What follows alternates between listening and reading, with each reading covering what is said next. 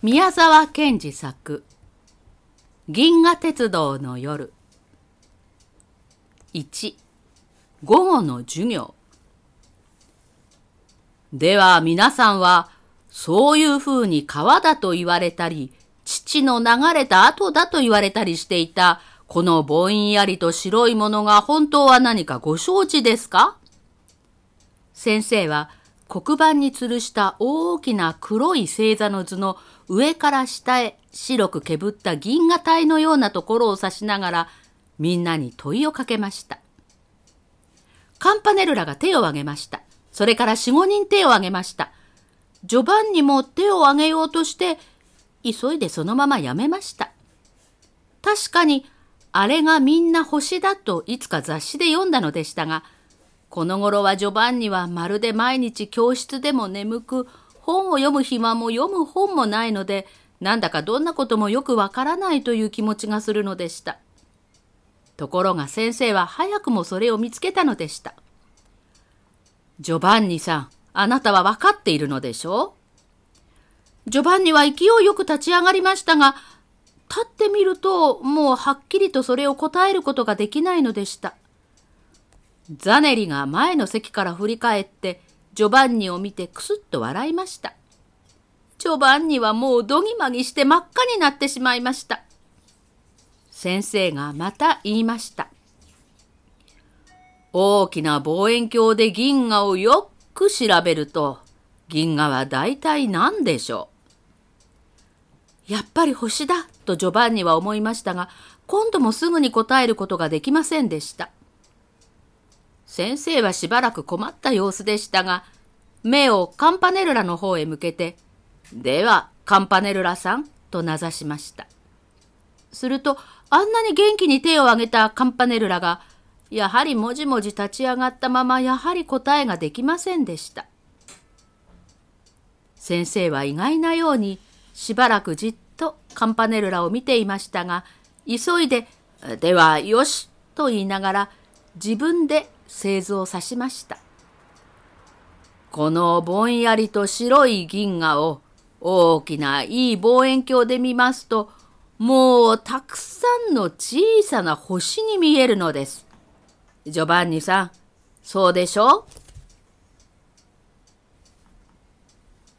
ジョバンニは真っ赤になってうなずきました。けれどもいつかジョバンニの目の中には涙がいっぱいになりました。そうだ、僕は知っていたのだ。もちろんカンパネルラも知っている。それはいつかカンパネルラのお父さんの博士のうちでカンパネルラと一緒に読んだ雑誌の中にあったのだ。それどこでなく、カンパネルラはその雑誌を読むと、すぐお父さんの書斎から大きな本を持ってきて、銀河というところを広げ、真っ黒なページいっぱいに白い点々のある美しい写真を二人でいつまでも見たのでした。それをカンパネルラが忘れるはずもなかったのに、すぐに返事をしなかったのは、この頃僕が朝にも午後にも仕事が辛く、学校に出てももうみんなともハキハキ遊ばず、カンパネルラともあんまり物を言わないようになったので、カンパネルラがそれを知って気の毒がってわざと返事をしなかったのだ。そう考えるとたまらないほど、自分もカンパネルラも哀れなような気がするのでした。先生はまた言いました。ですから、もしもこの天の川が本当に川だと考えるなら、その一つ一つの小さな星はみんなその川の底の砂や砂利の粒にも当たるわけです。またこれを大きな父の流れと考えるなら、もっと天の川とよく似ています。つまりその星は皆、父の中にまるで細かに浮かんでいる油脂の玉にも当たるのです。そんなら何がその川の水に当たるかと言いますと、それは真空という光をある速さで伝えるもので、太陽や地球もやっぱりその中に浮かんでいるのです。つまり、私どもも天の川の水の中に住んでいるわけです。そしてその天の川の水の中から四方を見ると、ちょうど水が深いほど青く見えるように、天の川の底の深く暗いところほど星がたくさん集まって見え、従って白くぼんやり見えるのです。この模型をご覧なさい。先生は中にたくさん光る砂の粒の入った大きな両面の凸レンズを指しました。天の川の形はちょうどこんななのです。このいちいちの光る粒がみんな私どもの太陽と同じように自分で光っている星だと考えます。